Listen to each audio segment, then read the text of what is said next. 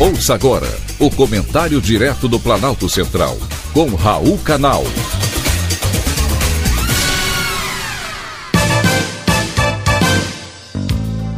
Queridos ouvintes e atentos escutantes, assunto de hoje é abstenção alta.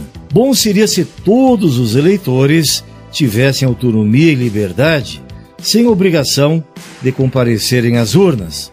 Porém, no Brasil, como o voto é obrigatório, vamos então contribuir para a melhor escolha.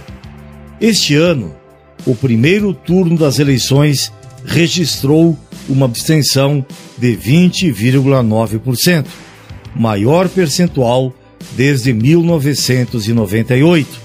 Se o voto fosse facultativo, com certeza essa abstenção seria ainda maior. Ainda que o eleitor não goste dos candidatos escolhidos pela maioria para o segundo turno, é importante nesse momento de polarização fazermos a nossa escolha. Nessa eleição, especificamente, ser isento é contribuir para o pior. 32 milhões de eleitores que estavam aptos a votar não compareceram às urnas. A diferença entre os dois candidatos foi de 6 milhões 168 mil 367 votos.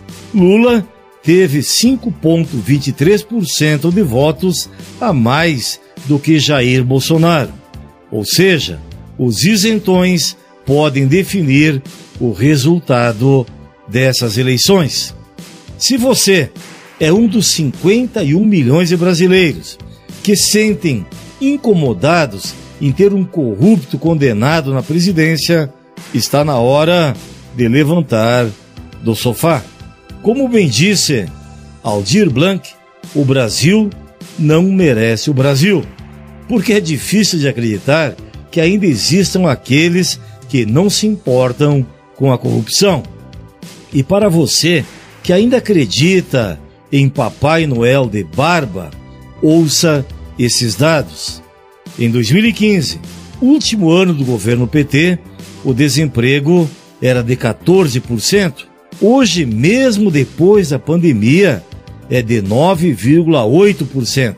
A população abaixo da linha da pobreza somava 17,4%. Hoje, no governo Bolsonaro, é de 10,8%. E as contas públicas durante o governo Lula tinham um déficit de 111 bilhões de reais.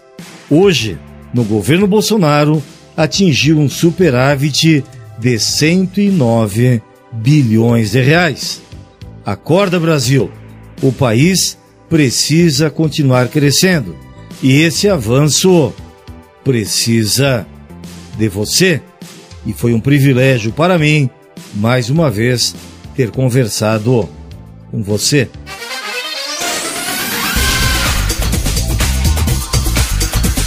Acabamos de apresentar o Comentário Direto do Planalto Central, com Raul Canal.